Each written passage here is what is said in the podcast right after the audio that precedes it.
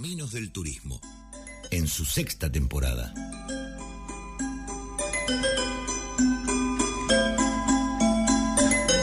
Un recorrido por el entramado de la actividad turística, reflexiones, análisis, actualidad y opiniones sobre la actividad social con mayor desarrollo de estos tiempos. Con María Laura Borla, Sabrina Kisman y Marieta Iglesias. Caminos del Turismo, por Radio Provincia.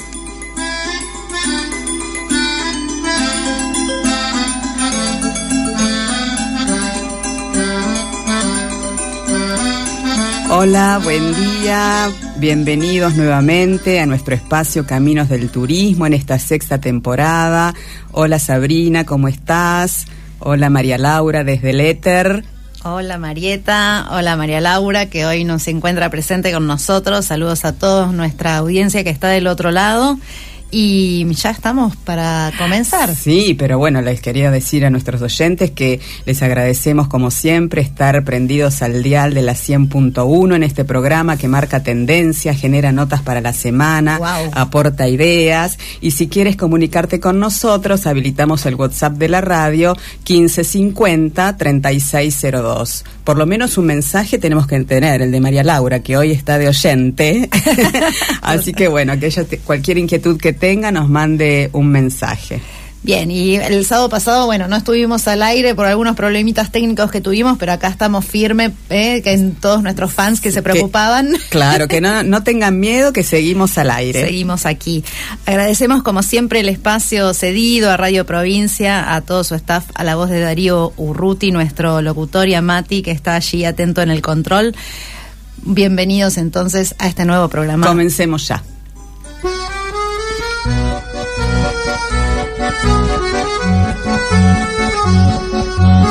Y antes de empezar con las noticias, Sabri, ¿vos viste esta impensada carrera del turismo espacial? que yo la llamo, o, vi por las redes también, que dicen, ¿es turismo espacial o un capricho de millonarios? O un capricho VIP, ¿eh? muy ah. de gente muy, muy importante. ¿eh? ¿Qué será esta experiencia que es claramente para unos muy pocos en el mundo, pero que llama la atención. Claro, recordemos que el sábado pasado hubo ya un viaje al espacio eh, de Virgin Galactic y el martes fue Blue Origin. Eh, la idea, por lo que yo vi en los eh, videos, es que te salís un poco a lo que se dice el espacio, que no sé cuántos kilómetros Son agencias espaciales. Claro, agencias espaciales para vivir esa experiencia de la ingravidez, de estar adentro de una nave espacial.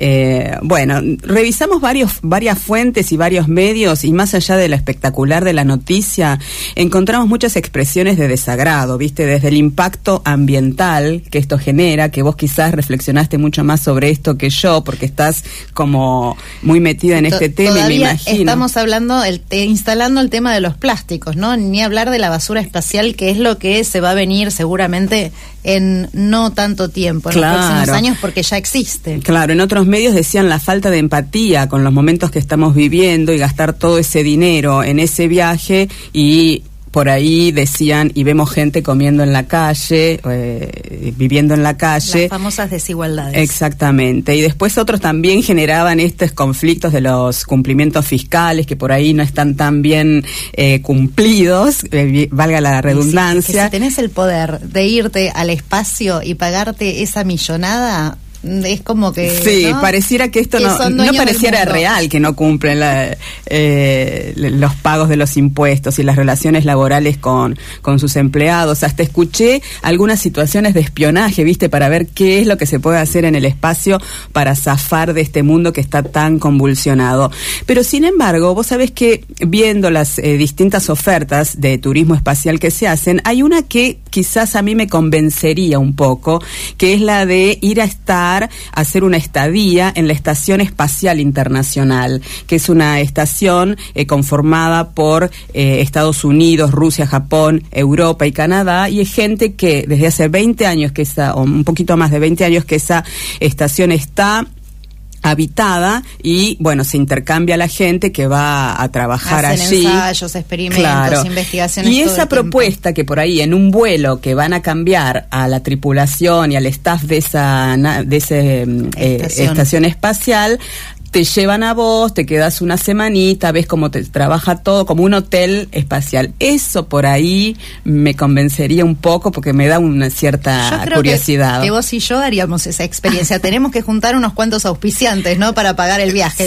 pero bueno, vamos a tratar de, bueno, vamos a... imaginarlo por lo pronto o soñarlo cómo sería una experiencia. Bueno, valga entonces esta reflexión con este nuevo eh, turismo, eh, que vamos a ver cómo se sigue desarrollando.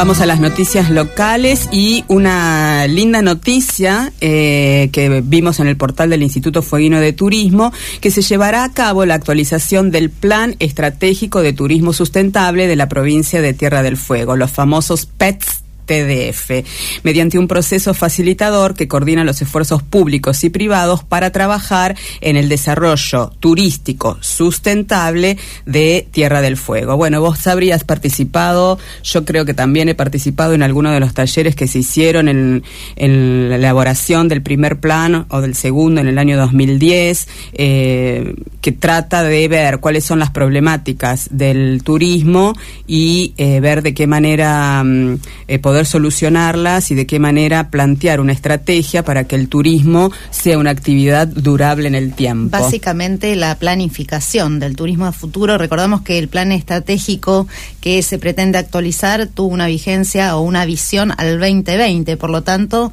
ya casi estaríamos tarde, ¿no? El, recuerdo que eh, dimos la noticia de algún otro lugar en el mundo como Hawái, que ellos eh, durante esos primeros cinco meses de pandemia que todo se cerró, estuvieron trabajando fuertemente fuertemente para ya tener ese plan. Así lo vamos a hacer nosotros seguramente eh, en, la segunda mitad de Y la este Asociación de Profesionales de Turismo fue convocada, ¿no es cierto? Sí, sí, sí. La Asociación de Profesionales en Turismo también fue convocada. Allí nos va a representar Ana Prado, eh, nuestra colaboradora del programa también. Y quería resaltar dentro de la noticia que mandó el Infotour, que dice que desde la Dirección de Planificación Turística del Instituto indicaron que el contexto actual que se encuentra atravesando el sector turístico a raíz de la pandemia COVID-19 ha puesto en evidencia la necesidad de que los destinos sean capaces de facilitar procesos de planificación estratégica que les brinden herramientas sólidas para hacer frente a escenarios altamente complejos, cambiantes y condicionantes de la competitividad turística. Ante ello se considera fundamental iniciar con el proceso de actualización del Plan Estratégico de Turismo Sustentable de la provincia de Tierra del Fuego. Bien, esperemos que este sea como el, inicio de un trabajo colaborativo articulado, participativo y que finalmente también atrás de este plan sea convocado el famoso Consejo Provincial de Turismo. Y como recuerdo las palabras de Guillermo Torre, que sea cumplible y que lo cumplan, ¿no es cierto? Las dos cosas. Bueno, y esta semana se notó, ¿no? Salió en los medios, en los medios nacionales. Eh, no podemos decir que, bueno, eh, es, una es una maravilla, pero se nota bastante el la explosión de turistas en Ushuaia, la ¿no es llegada de los turistas eh, de la mano de también el aumento de las frecuencias aéreas. Entendemos que, bueno, hay varios motivos para que esto sea así, que se note que de a poco mm, vamos despegando, todos contentos Hubo así como comentarios entre los hoteleros. Yo la verdad que estuve estuve yendo bastante a los centros invernales casi todos los días. Se ve mucho movimiento de eh, buses y uno bueno uno de los motivos eh, uno de los motivos es por supuesto que eh, nosotros tenemos eh, nieve en este momento en comparación a los otros centros de esquí que vienen un poco pobres. Y bueno para los famosos eh, fanáticos del esquí que deciden a último momento y van a donde hay nieve han llegado eh, grupos en ese en ese target digamos en ese segmento. Pero también hay gente que ah, tenía sus vacaciones durante había pagadas ya, claro. ya pagadas del 2020 invierno 2020 y que obligadamente las tuvo que reprogramar para este invierno. O sea que que es gente que ya pagó hace bastante sus eh, servicios y ahora, bueno, puede eh, disfrutarlos. Por otro lado, hay gente que también compró previaje en el 2020 y así, bueno, se va, va apareciendo mucho movimiento, así que hemos sido los únicos bendecidos por las eh, nevadas, esperamos que esto siga ocurriendo y que el famoso calentamiento global no nos fue una mala pasada. Tenemos nieve, pero no creo que la comparado con otros años la cantidad eh, de nieve que teníamos otros años y eso se ve justamente con el calentamiento global. Pero vos sabés que yo llamé a la Cámara de Hotelera de, Tierra del Fuego para ver la proyección de ocupación que ellos tenían y a pesar de toda esta gente que tenemos en la ciudad, la ocupación es de un 36% nada más.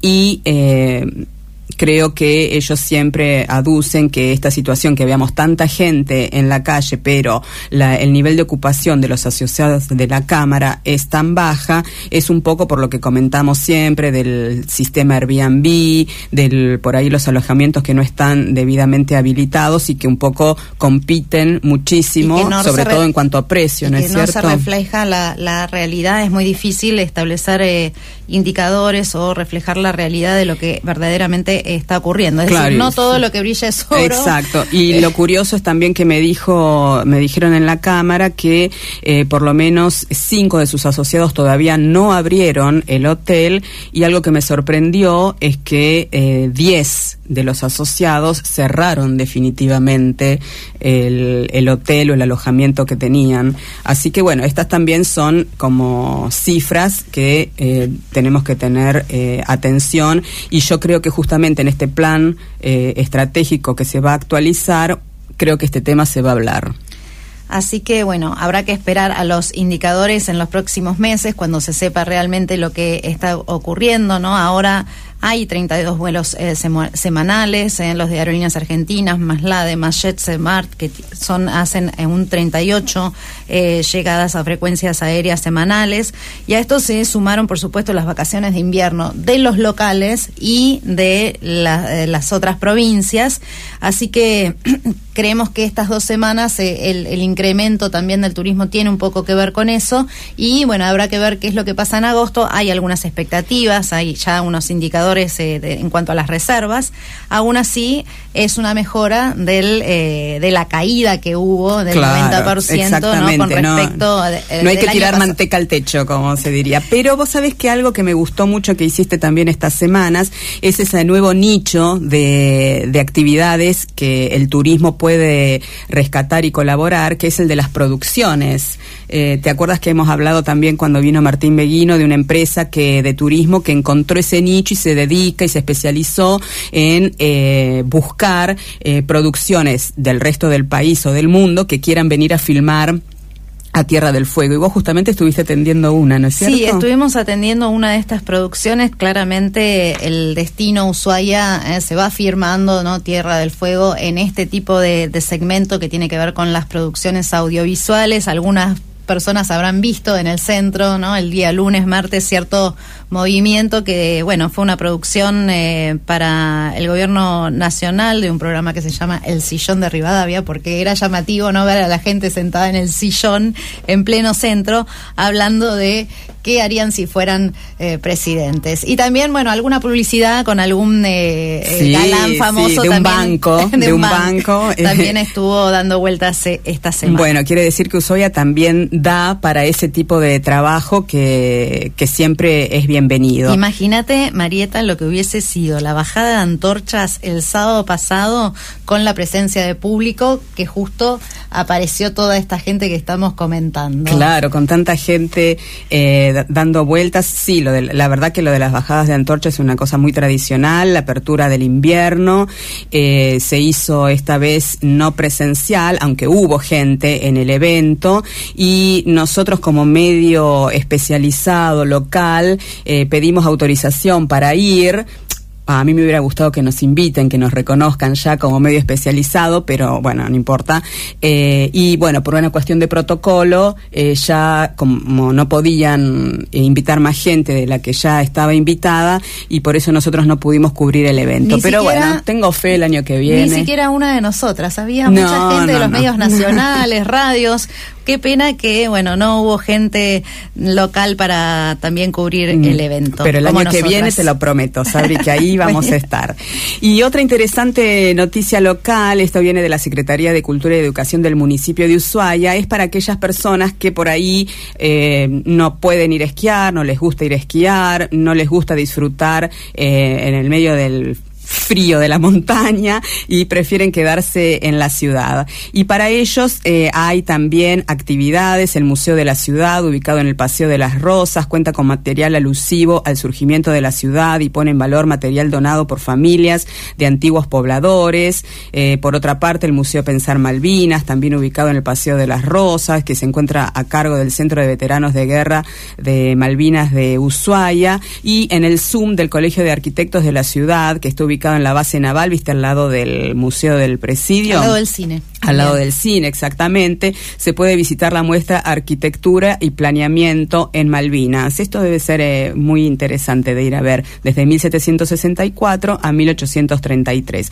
Todos estos lugares van a estar abiertos justamente por las vacaciones de invierno eh, en distintos horarios. Bueno, pueden ir a consultar a la Secretaría de Turismo de la Municipalidad de Ushuaia, eh, pero bueno, de lunes a viernes, sábado y domingo, algunos también están abiertos y es una linda alternativa eh, para disfrutar en la ciudad. Ahora, como todos los eh, sábados. Nos vamos un ratito a Río Grande, todo como hicimos todo este mes, eh, recordando el centenario de la ciudad del norte de la provincia. Y en esta ocasión, Marieta. Vamos a escuchar nuevamente a Estela Lazar. Esta vez ella va a hablar del campo fueguino y escuchen cómo nos va a dar una hermosa pincelada de la transición de nuestro paisaje y cómo y por qué llegan las ovejas a Tierra del Fuego.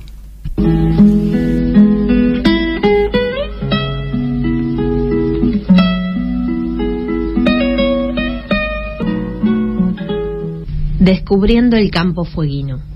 La traza de la carretera se alejaba del mar y se adentraba a un océano de coirón amarillento y suaves ondulaciones. De a poco, casi tímidamente, pequeños manchones de ñires salpicaban el paisaje y anunciaban la transición o ecotono. Una curva pronunciada era el preludio a la tranquera que rezaba en grandes letras negras. Estancia Cabo Peñas, nuestro nuevo hogar.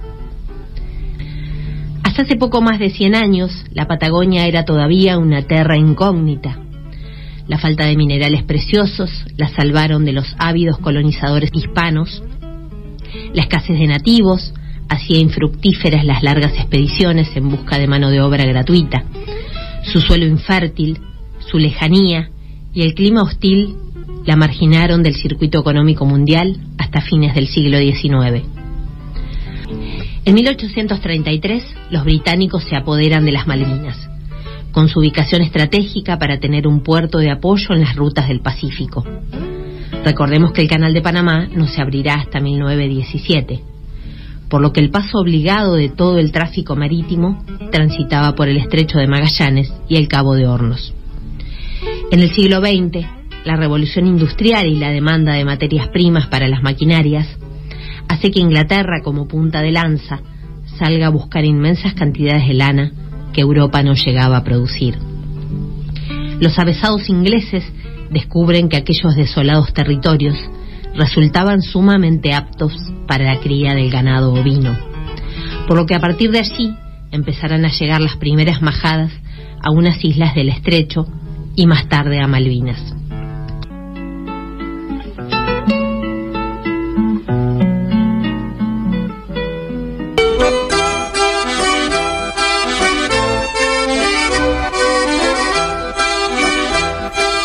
Llegó el día del sorteo. Bueno, como el sábado pasado no lo pudimos eh, hacer, vamos a hacer ahora este sorteo que estuvimos con la consigna que estuvimos eh, lanzando todas estas últimas eh, semanas y ¿Te cuento cuál era la consigna? Dale, vos haceme la pregunta y yo te doy la respuesta. Bueno, yo te hago la pregunta.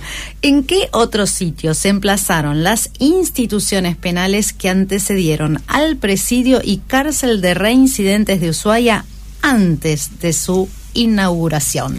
Y la respuesta era en San Juan de Salvamento, Isla de los Estados en 1897, Puerto Cook, también en Isla de los Estados en 1900, un intento de localización en Bahía La Pataya y luego, luego en Bahía Golondrina. Eh, diez personas contestaron bien, otras contestaron pero no correctamente. ¿Quiénes contestaron? Dale. Gaby, Daniela, Hugo, Estela, Pablo, Laura, Marilén, Mónica, Gabriela y Pablo Z. Y Pablo Z, eh, como el eh, filósofo. Son los que eh, hicieron, dieron la, respuesta correcta y además, bueno, agradecemos a todos ellos y a todos los que participaron que tal vez no dieron la, la respuesta correcta. Y ahora. Y como siempre, la colaboración de la Feria Artesanal Ushuaia y esta vez también al tren del fin del mundo. Vamos, acá se escucha el ruidito de los papelitos. El ruidito de los papelitos. Saca uno primero. uno, cierro los ojos y, y todo eso y bueno, y ahora vamos a decir que la ganadora del premio de la Feria Artesanal de Ushuaia es Estela. Estela Domínguez, que también es una fiel oyente nuestra, y vamos a dar entonces ahora el ganador del segundo premio que nos otorga el tren del fin del mundo, un paseo en el tren, y es Marilén. Así que todos ellos, felicitaciones. A las dos las eh, vamos a estar contactando para hacer la entrega del premio. Muchas gracias por participar. Y estén atentos para el próximo concurso.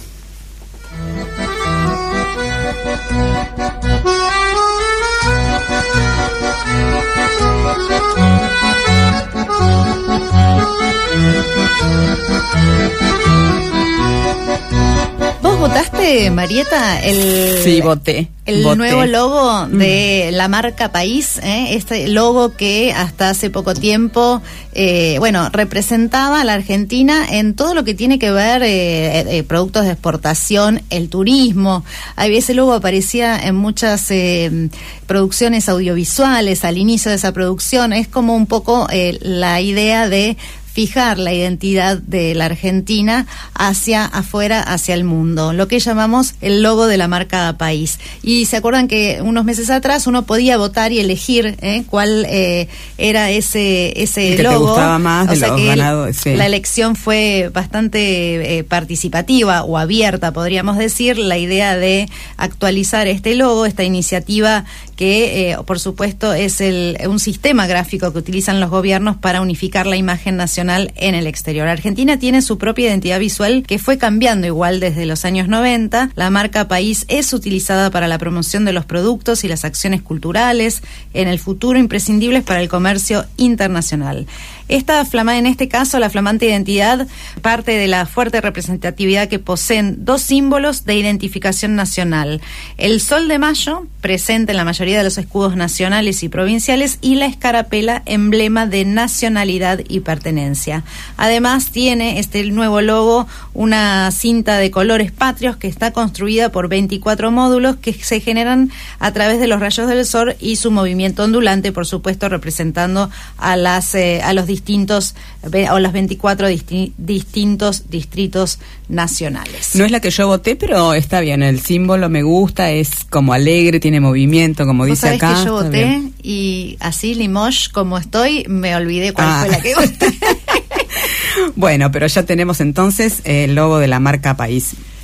Otra de las noticias nacionales que queremos rescatar es que Matías Lamens, el ministro de Turismo y Deporte de la Nación, anunció el regreso de los viajes grupales por motivos recreativos, sociales o comerciales de hasta 10 personas, pero no todavía los viajes de egresados que podrían estar volviendo en el mes de septiembre. Y además, Aerolíneas Argentinas anunció que para los vuelos internacionales los pasajeros podrán hacer un cambio de fecha libre de cargo y penalidad hasta el 30 de abril del 2022, siempre que respeten la temporada original. De todas formas, todavía parece que hay mucho, mucho descontento con este tema de los vuelos internacionales, de los varados, de la previsibilidad de Argentina eh, para con las compañías aéreas y la programación de sus vuelos de aquí al futuro. Vamos a ver qué pasa después del 6 de agosto, que es hasta el día en que estas restricciones de vuelos están implementadas. Y nosotros claramente en ese sentido estamos en una isla, estamos teniendo vuelos, estamos teniendo nieve, estamos teniendo eh, turistas a pesar de que no es el, eh, la situación ideal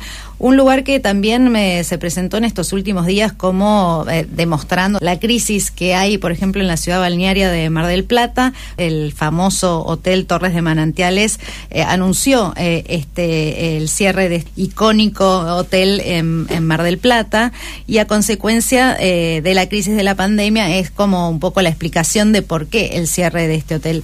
Este hotel pertenece a la familia Lombardi, quienes actualmente tienen previsto reestructurar la propiedad y ofrecerla en alquiler, así eh, claramente readecuar el negocio. Por lo tanto, nosotros eh, si bien la noticia se presentó como, eh, digamos, una expresión de, de, la crisis o una consecuencia de la crisis, Mar del Plata, nosotros podríamos replantear el, el, titular diciendo que pareciera ser más bien una oportunidad, oportunidad de negocio ante el crecimiento de este segmento de los alquileres temporarios. Igual, claro, no deja de ser choqueante que, viste, que tenga que cerrar un hotel. De todos modos, bueno, por supuesto, lo que viene detrás de estos, de, este, de una noticia como esta, es qué pasa con sus empleados. En este caso anunciaron que 85 empleados van a ser indemnizados o podrán continuar trabajando para la nueva firma.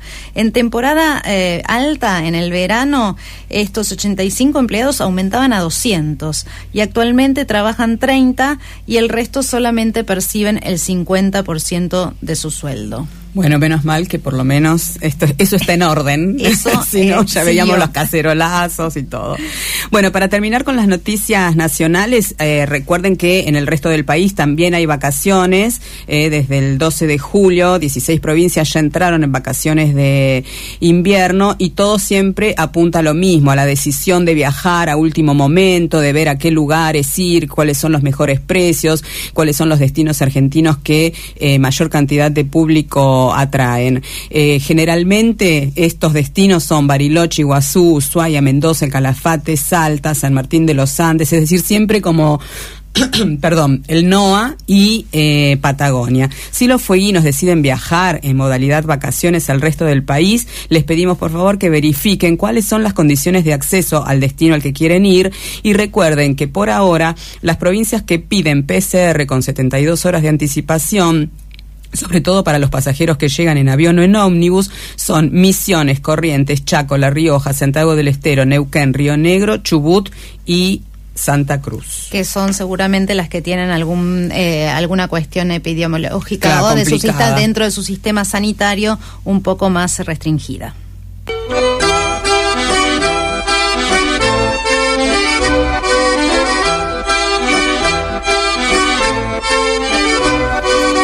Bueno, y ahí vamos a presentar entonces una iniciativa que reúne al turismo en torno a un proyecto común de futuro para atajar de raíz la contaminación por plástico, un tema que cada vez más eh, empieza a eh, verse en, en, los medios y también a hablarse eh, en las áreas políticas, en las áreas de decisiones políticas. Esto lo podemos ver justamente en el caso de Ushuaia, que ya tiene estas ordenanzas que prohíben los plásticos de un solo uso. En este caso, hay la Organización Mundial del Turismo ha mm, acompañado una iniciativa que eh, permite a las empresas, los gobiernos y otros agentes turísticos liderar con el ejemplo en el cambio hacia una economía circular de los plásticos. Es decir, eh, bueno, tener políticas con respecto al uso de plásticos y, por supuesto, disminuir o directamente eliminar el uso de los plásticos de un solo uso. Entre los 32 nuevos signatarios se encuentran organizaciones como TUI Group, que es una eh, gran operadora turística, eh, en los hoteles Marriott, eh, Palladium, hosteling internacional, los famosos eh, hostels eh, de viajeros que estaban muy de moda en los años 80, y eh, Visit Valencia como uno de los destinos que aparece claramente entre estas, estos adherentes. Estas nuevas incorporaciones elevan el número total de signatarios a 93 entre empresas y organizaciones. Se incluyen allí entidades de todos los eslabones de la cadena de valor del turismo, desde prestadores de servicios de alojamiento, operadores turísticos, plataformas en línea a proveedores, hasta gestores de residuos y organizaciones simpatizantes. Por lo tanto, eh, nos parece, mm, bueno, una tendencia que está ya claramente marcada eh, en, en, el ámbito internacional. Aquí ya hay algunas iniciativas eh, muy claras, acompañadas en algunos casos en Ushuaia por el municipio. Y bueno, un poco lo que han afirmado es que juntos podemos conseguir importantes avances para reducir los plásticos de un solo uso innecesarios en el mundo y cambiar hacia una economía circular. Abordar la contaminación por plásticos es esencial para reiniciar de manera sostenible el turismo y así conservar los destinos y contribuir a la acción por el clima.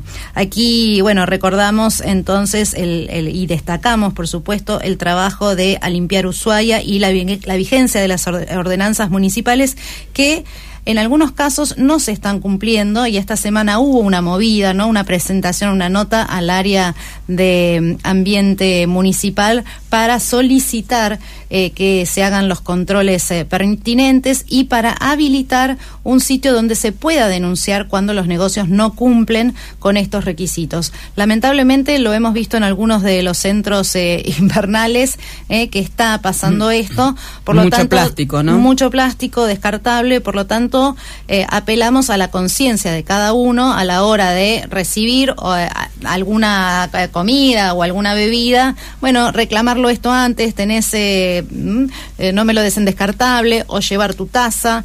Eh, o tu botellita, sí, yo creo que es difícil, pero creo que vamos a lograrlo, ¿no? Así que es un poco también eh, la conciencia y la actitud de cada persona.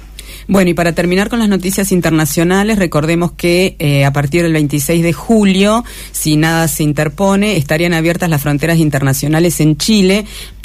Siempre eh, hablamos del aeropuerto de Santiago de Chile para salir en avión a destinos internacionales, tanto para ciudadanos residentes como extranjeros. Y a la vuelta, quizás sí tengan que hacer eh, alguna cuarentena obligatoria en algún hotel de tránsito y algo parecido pasará en Uruguay. Vamos ahora entonces al separador habitual. Eh, no sé si los oyentes se darán cuenta, pero hemos cambiado el texto de nuestro separador, así que presten atención a esto. Según la Organización Mundial de Turismo, la pandemia nos da la oportunidad de replantearnos cómo ha de ser el sector turístico y su aporte a las personas y al planeta. Al reconstruirlo, el sector debe resultar mejor, más sostenible, inclusivo y resiliente. Y los beneficios del turismo se deben distribuir de manera extensa y justa.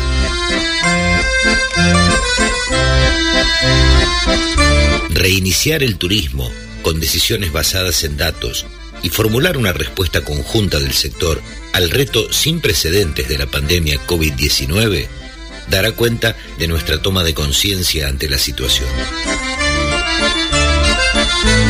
Durante la Feria Internacional de Turismo 2021, iniciativas que abarcan temas como la digitalización y la innovación en el turismo, las estrategias de marketing y de reactivación para lograr un sector turístico más seguro, inclusivo y sostenible, han sido conclusiones a poner en práctica para cuando se reanuden los viajes, tanto domésticos como internacionales. Es una invitación a pensar de Caminos del Turismo. Bueno, recuerden que estamos siempre compartiendo Caminos del Turismo en esta sexta temporada, eh, como todos los sábados a partir de las 11 eh, de la mañana más o menos tenemos a nuestra entrevistada. Recuerden que todas las noticias que escuchamos en nuestro primer bloque son propias de medios gráficos nacionales como La Nación, Clarín, Página 12, Argentina, AS, Telam y de las páginas de Hostel Tour, La Devi, Report Tour, eh, de los sitios oficiales de la Organización Mundial de Turismo, de los organismos de turismo locales, provinciales y nacionales.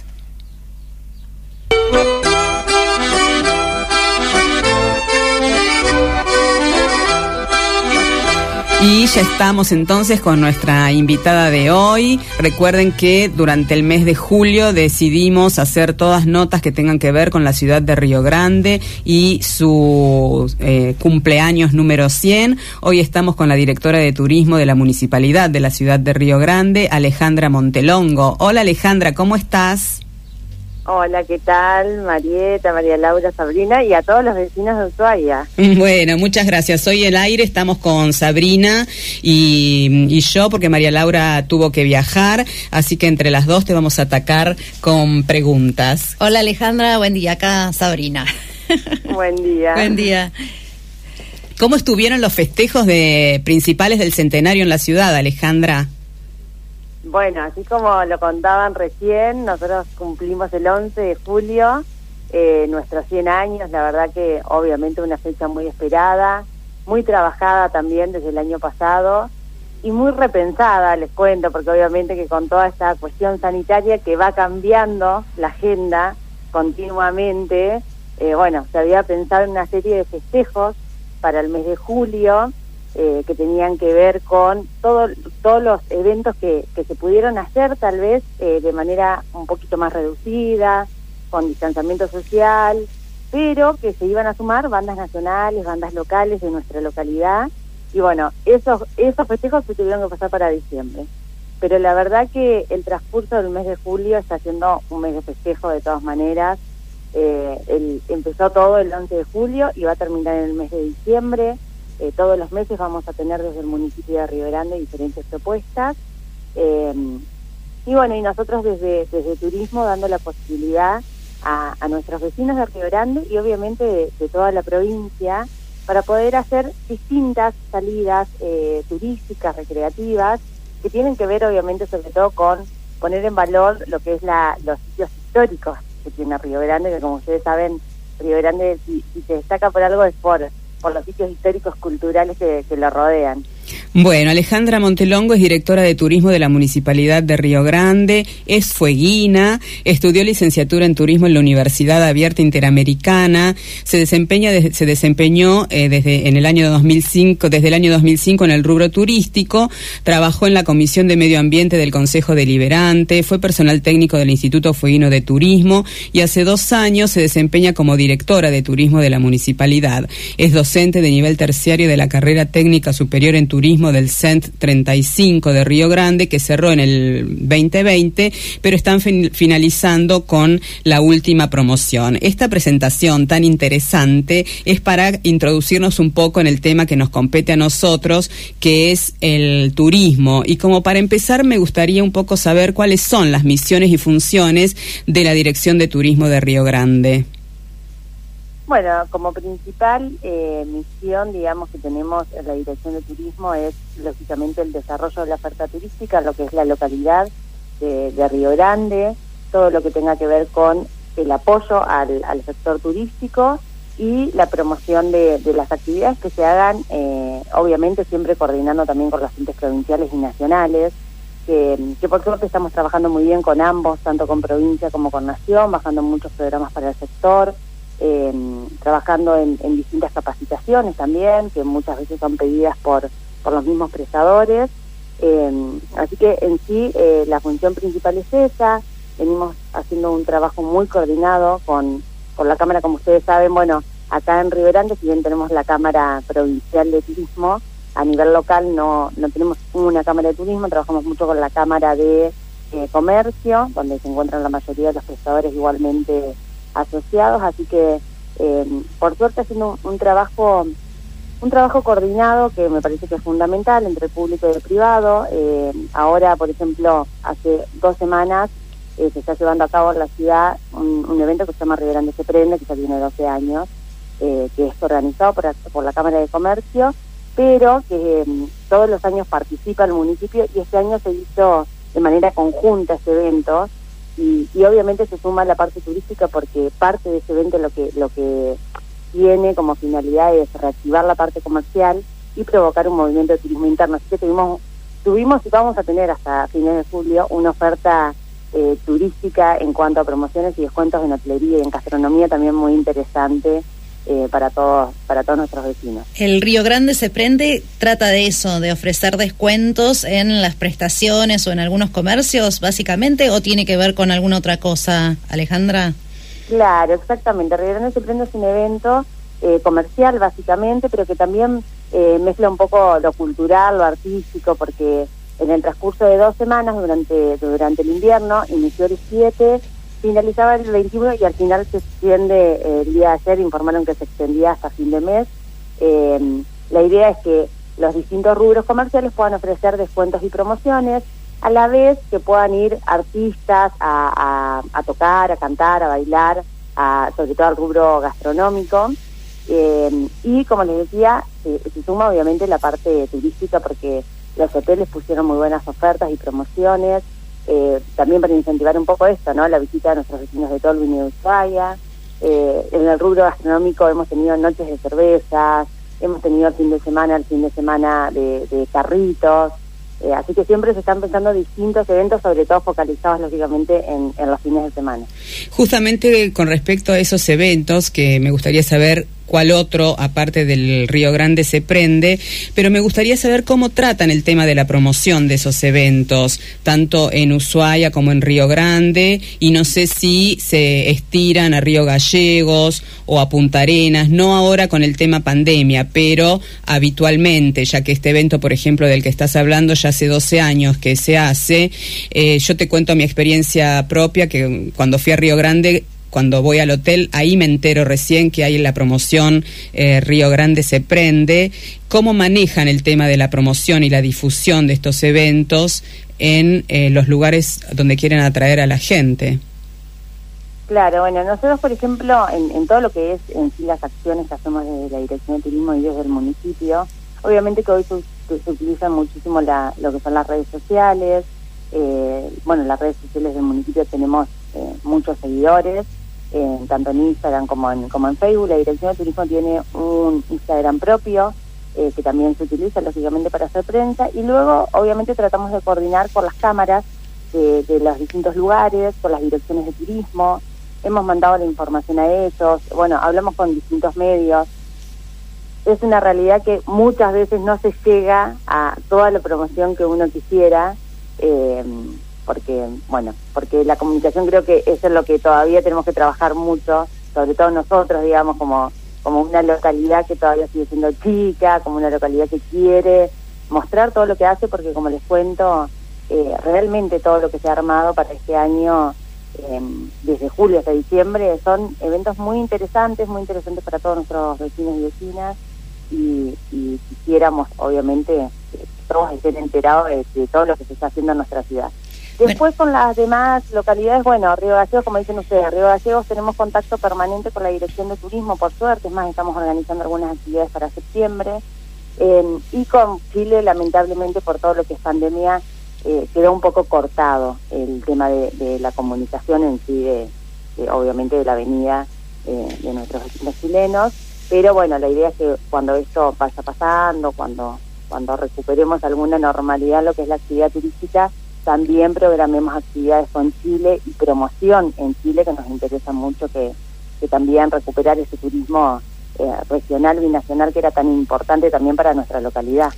Sin duda, Alejandra, los eventos son como no ganchos claramente para atraer eh, a los eh, distintos segmentos del turismo para que visiten Río Grande, pero vos mencionaste también antes eh, todo este tema de los atractivos históricos que tiene Río Grande. ¿Cuáles destacarías vos o cuáles crees que son esos atractivos de mayor jerarquía que el que visita Río Grande, atraído por alguno de estos eventos, bueno, no debe dejar de visitar? Bueno, les comento que nosotros, eh, bueno, como, como saben, tenemos en, lo que es la, la, parte histórica eh, monumentos históricos nacionales que son muy importantes, eh, como la misión salesiana. La misión hoy está ofreciendo un recorrido completo, no, no solo por lo que es el museo Monseñor Fagnano, sino por todas las casas históricas. Y creo que tal vez eso es lo que, lo que hoy llama la atención eh, también siempre destacamos esto de, nuestra localidad y también es algo que, venimos trabajando con el sector, eh, sobre todo agencias de, viaje. Nosotros no tenemos agencias receptivas en la ciudad. Por lo tanto, lo que se complica a veces es poder contratar el servicio de un prestador para que nos lleve a hacer ciertas visitas. ¿Eso cómo lo manejamos hoy? Bueno, eh, en distintas temporadas, la Dirección de Turismo Municipal realiza visitas a distintos sitios coordinando tal vez algún alguna actividad extra, como por ejemplo en esta oportunidad estamos haciendo salidas, ¿no? el municipio propicia lo que son las combis, hacemos salida a distintos sitios y estamos sumando también una parte artística y gastronomía local, entonces sumamos degustación. Eh, obviamente que cuando uno hace la visita sola tal vez no se encuentre con estas dos cosas, ¿no? Con la degustación y la parte artística, pero sí con lo que es la parte del recorrido. Así que bueno, la misión salesiana, como les digo, eh, está propiciando esas visitas, tanto al museo como eh, poder entrar a lo que son los monumentos históricos, que son tres casas que datan de 1897 aproximadamente, que son la Casa de los Salesianos, la Capilla Central y la Casa de las Hermanas de María Auxiliadora, son edificios que se conservan muy bien y, que la verdad que el relato histórico que, tenemos ahí adentro es por demás interesante. Con después, por ejemplo... Sí, sí, dale, dale, dale. No, y después les, les iba a contar que visitamos otros sitios como la estancia María Betty, como saben también Río Grande es muy importante todo lo que tenga que ver con la ruralidad, con el turismo rural, eh, y, y, si bien en el invierno las estancias no tienen un proceso productivo, eh, sí nos, nos permiten ir, visitar la estancia, nos abren eh, el galpón de Esquila, como saben, eh, la estancia María Betty, justamente que es la que se encuentra más cercana a la ciudad, se encuentra a 15 kilómetros de Río Grande, tiene el galpón Esquila más grande del mundo, así que... vale la pena verlo de fuera, de afuera también el galpón, sí, e incluso, ¿no? acercarse todas las construcciones típicas en la arquitectura rural típica de esa zona. Exactamente, eso es lo que tal vez queremos reflejar en una de las estancias, que la gente conozca cómo era en ese momento la, la confección, digamos, de estos cascos históricos, ¿no? Y el funcionamiento de cada una de, sus instalaciones. Eh, así que bueno, también visitamos estancias, en el verano, como saben, todo el proceso de esquila, fuera de lo que era la, lo, que es la pandemia, las estancias no tienen problema en que la gente se acerque a ver la esquila, obviamente que hoy que todavía estamos en en, este proceso lamentable de, nuestra pandemia, hay que llamar de antemano y preguntar si uno puede ir. Eh, pero en, en, un contexto normal, digamos, las estancias jamás tuvieron problema en que el vecino se acerque a ver ese proceso de esquila, explicarles un poco lo que estaban viendo, que la verdad que es algo muy interesante. Pienso yo que con lo que acabas de decir, que no tienen agencias receptivas de turismo, eh, desarrollar esta actividad en tu ciudad se debe complicar un poco porque te falta esa pata, ¿no? De, ayuda y de, de, apoyo a la llegada de, de los turistas, de los visitantes. No sé si tenés estadísticas, pero Sí me gustaría saber si los usuayenses somos buenos eh, receptor, claro, receptivos de toda esta información que nos estás dando, somos buenos turistas, eh, ¿tenés idea cuánta gente de Ushuaia suele eh, acceder a todo esto que nos estás contando? Mira, nosotros en la última temporada, eh, bueno, obviamente que nosotros asumimos, digamos, esta gestión, la asumí yo en el, en el 2019, por lo tanto tuvimos la temporada 2019-2020, que por suerte todavía fue una temporada normal para el turismo, Ahí es donde obviamente tuvimos los datos estadísticos más interesantes. En ese momento, más o menos el 70% fueron residentes, porque obviamente que la movida de residentes en Río Grande es muy importante eh, y es lo que, lo que más se da. Eh, solo el 30% eran eh, turistas, sobre todo nacionales, porque como saben acá tenemos mucha visita de familias que vienen en el verano eh, a visitar a sus familiares que tienen en, en Tierra del Fuego. algún poquito porcentaje de turismo internacional y más o menos el porcentaje de, usuarienses en lo que es el turismo en la parte de residentes era aproximadamente entre el 20 y 25%, que la verdad es bastante interesante, porque como ustedes dicen, Río Grande es una ciudad que obviamente los usuarienses conocen tanto como nosotros conocemos Ushuaia, pero esta o sea, esta imposibilidad, mejor dicho, de, de no tener alguien que te venda los productos, tal vez desorienta un poco en, bueno, ¿dónde voy? Entonces llegan a la oficina de turismo, ahí en la oficina de turismo muchas veces se enteran que estamos haciendo visitas eh, y, bueno, obviamente que siempre le damos eh, la, posibilidad de poder hacer alguna excursión con nosotros. Por lo tanto, me parece que, que va creciendo, digamos, eh, ese porcentaje de lo que es tanto los vecinos de Ushuaia como los vecinos de Tolwyn, porque les digo que también tenemos muy buena recepción de la gente de Tolwyn. Hemos tenido, por ejemplo, acá ahora en esta, en, en julio, eh, ya hemos hecho eh, salidas donde vinieron vecinos de Tolwyn. Eh, también hemos tenido, obviamente, llamadas de vecinos de Ushuaia consultando por las excursiones, consultando por las, por las actividades del centenario. Así que eh, creo que hay que seguir trabajando y como dicen ustedes, nosotros estamos trabajando con el sector privado porque, porque todas las excursiones que nosotros organizamos en Ushuaia o todo lo que se piensa como producto turístico hoy en Río Grande, lamentablemente hoy lo estamos pensando como productos autoguiados. Que el que viene pueda hacer siempre los, los, los paseos, que pueda ir a nuestras áreas naturales protegidas. Tenemos tres reservas naturales urbanas que la verdad que son súper interesantes, pero todas están pensadas en un auto guiado simplemente por porque hoy no tenemos como este eh, claro la misma estructura que hay acá claro. exactamente. Tan necesaria obviamente para el desarrollo del sector. Eh, sabemos que Río Grande tiene otra realidad. Hemos hablado mucho con, con, con la parte de las agencias de viaje la verdad que las agencias como todo el sector turístico creo yo se están reinventando. Por lo tanto hoy hay un interés en ellos mismos de poder prestar por lo menos en temporada alta, que acá es el verano, algún servicio de, de, turismo receptivo. Así que esperamos que para la próxima temporada nos estemos comunicando con ustedes y con la gente de Ushuaia para contarles que ya tenemos algún producto que pueden eh, contratar en nuestra ciudad con algunas agencias de acá y, hacer un receptivo también. Alejandra, eh, te hago una consulta. Vos sabés que, bueno, en esto de la reactivación del turismo nacional, que es lo que ha estado llegando estos últimos meses, los argentinos consultan mucho sobre el tema de las industrias. Viste que aquí, bueno, la planta de Newsan empezó a ofrecer estas visitas eh, una vez por semana a, a la planta para explicar un poco esto, bueno, que se quiere difundir a nivel nacional de lo que implica la industria fueguina.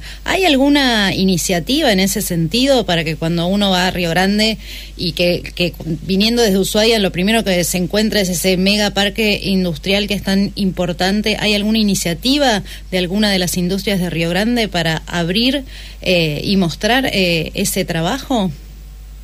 Sí, o hay iniciativas y les comento lo siguiente, en el mes de septiembre es el mes de la industria, por lo tanto estamos eh, armando coordinadamente con la Dirección de Industria visitas a distintas industrias. Nosotros tuvimos una un primer acercamiento al sector industrial en el verano del, año pasado, eh, donde pudimos visitar eh, la fábrica de, de BCH, donde nos abrieron las puertas para grupos reducidos, obviamente con todo el protocolo sanitario, y pudimos hacer una visita que realmente la gente se queda sorprendida. Totalmente, sí. La industria es algo que lo tenemos en, en nuestra ciudad, que nosotros, es verdad, en Río Grande es nuestra principal actividad económica, pero que a veces está muy lejos del vecino. Entonces el vecino ni siquiera se, se, se imagina cómo es una línea productiva, qué realmente se, se fabrica acá en nuestra provincia.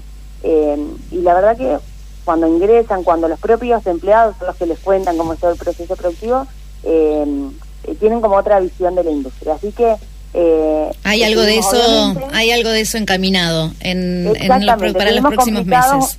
Un poco por el tema de la pandemia, pero lo que lo que queremos es hacer una experiencia en septiembre para ver si en temporada también podemos llegar ya a coordinar días y horarios eh, para que la gente visite, eh, por lo menos eh, una, dos fábricas que, que tengan algún proceso productiva diferente y, ya puedan tener ese día y horario como tal cual como dicen ustedes como lo hacen en y, y el que viene a nuestra ciudad directamente pueda eh, nada hacer la reserva de ese, de ese turno y, poder visitar alguna de nuestras industrias. Bueno, Alejandra Montelongo, directora de turismo de la Municipalidad de Río Grande, tenemos tiempo para hacerte una pregunta más, pero yo tengo dos, así que no sé si podés ser cortita. Eh, vos sabés que mm, eh, Sabri, con la curiosidad que la característica, descubrió una gente de Río Grande que hace los chocolates Vintubar, los Chinoa. Nosotros los entrevistamos también en este mes que dedicamos a Río Grande, eh, el, sábado próximo pasado. Bueno, el, sí, no me acuerdo qué fecha fue, pero hace dos sábados. Eh, y te quería preguntar si vos crees que desde el área pública eh, también se podrían apoyar o se pueden apoyar estos proyectos o proyectos similares a este, que, que la verdad que es una, una distinción para Río Grande tener esta, esta fábrica de chocolates chinoa eh, y que redunda también eso en la satisfacción del turista que llega a Río Grande por otros motivos y se encuentra con esto tan interesante. Sí, sí, nosotros armamos el año pasado, y eso también se lo cuento rápidamente, presentamos un circuito productivo de la ciudad. El circuito productivo acordamos también días horarios para que cada fábrica pudiera mostrar eh, su producción y se incluía todo el sector de eh, lo que son los chocolates, chocolate Vintubar en Quinoa, chocolate Mama Flora, el circuito cervecero, una parte de lo que son las chacras de Apimema. Así que la verdad que con el sector gastronómico y con el sector productivo local nosotros trabajamos mucho porque sabemos que es algo que destaca también en la ciudad, es algo que nos sirve a nosotros para mostrar eh, a Río Grande desde otra óptica, es algo que sirve como un souvenir para decirle al, que nos visita que bate esto porque la verdad que es de primerísima Exacto. Y la semana pasada se firmó eh, también un convenio con, con Nación, con la Secretaría de Desarrollo Productivo, para poder empezar a ayudar a, exportar los productos que se producen acá. Y Sinoa fue el primer eh, el primer emprendimiento que, se suma a esto, así que con ellos ya estamos haciendo todo el proceso para ayudarlos a exportar su producto al continente y a nivel internacional, así que ya la noticia salió la semana pasada justamente, que se hizo la visita y la firma del convenio y todo, así que se está trabajando mucho desde el municipio para ayudar a todos nuestros productores también a mostrar este producto al resto del mundo. Bueno, y para finalizar entonces, si nos puedes decir la página eh, de la Dirección de Turismo donde encontrar todas estas informaciones, porque yo puse Río Grande Turismo en Internet y no tuve mucha respuesta, no, no fue muy amigable para mí encontrar toda esta información que vos nos estás dando al aire. Así que no sé si hay alguna página, dirección que nos puedas dar para ir al grano directamente. Sí, la página de la Dirección de Turismo es turismo.riogrande.gov con belarga.ar. Igual les cuento que los buscadores de Google, que ya lo estamos trabajando hace mucho, eh, cuando uno pone Turismo Río Grande es la primera página que sale. Eh, Sí, yo puse Río Grande Turismo y me salieron estadísticas de los hoteles, nada más. Ah, entonces, bueno. por eso es que te pido, es, entonces sería Río Grande eh, perdón, es turismo.riogrande.gov con larga puntual. Turismo.riogrande.gov.ar. Ahí van a encontrar todos los circuitos que pueden hacer en, en la ciudad, todo lo que es eh, alojamiento y gastronomía. Y hoy hay una sola para el Río Grande se prende para que se enteren de todos los descuentos y promociones y de las excursiones que estamos haciendo hasta fin de mes en el marco del, del centenario y obviamente coincidiendo con las vacaciones de invierno que les cuento que ya hemos hecho, transcurrimos las primeras dos semanas de, de estas salidas con muy buena respuesta de nuestros vecinos, por suerte, como les contaba, por suerte también tuvimos vecinos de Tolwyn y de Ushuaia, este, mañana estamos yendo a, a Cabo Peñas, a la Oveja Negra, así que también tenemos posibilidad en los fines de semana. Muy bien. ahí en esa página van a encontrar todo lo que es la información que, se maneja desde el sector turístico y también en el Instagram. Ah, eso te iba a decir, Instagram, en las redes, eh, más, más que nada en el Instagram. Exactamente, de turismo solo tenemos Instagram y es Río Grande Turismo. Para todas las demás actividades en Facebook, directamente municipio Río Grande. Perfecto.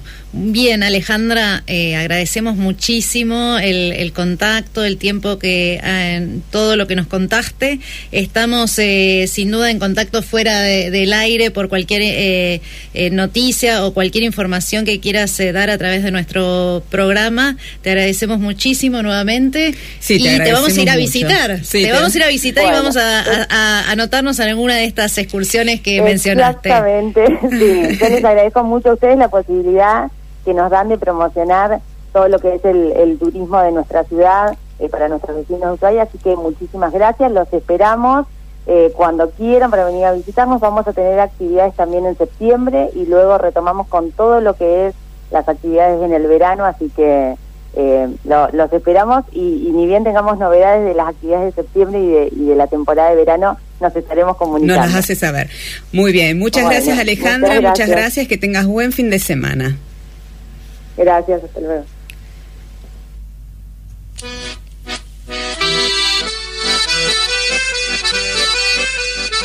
Acompañó a Caminos del Turismo Feria Artesanal Ushuaia de Maipú y La Serre. Abierto siempre, de lunes a lunes, de 14 a 19. Cosas bonitas, creativas y hechas con las manos de nuestros artesanos. Búscanos en Instagram y Facebook como Feria Artesanal Ushuaia.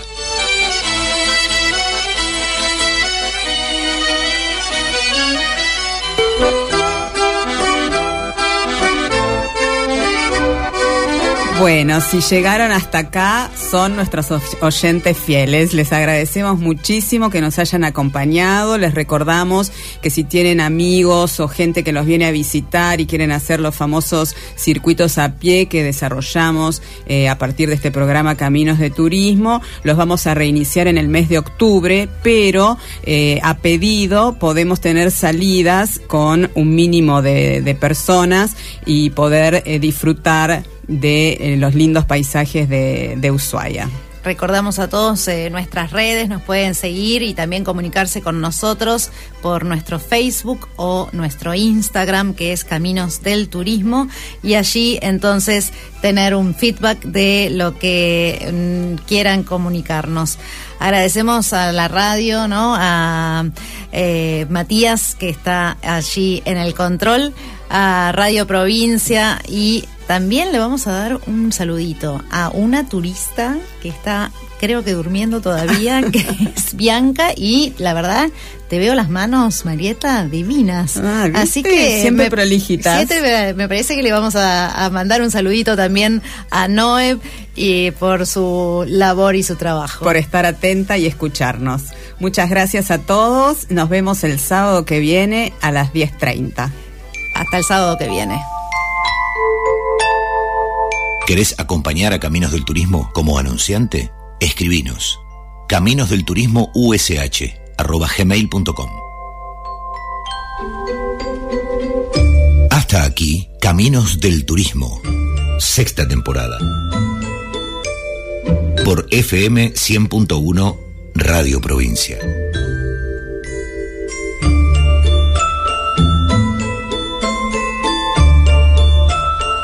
Transmite desde Ushuaia, FM 100.1, Radio Provincia.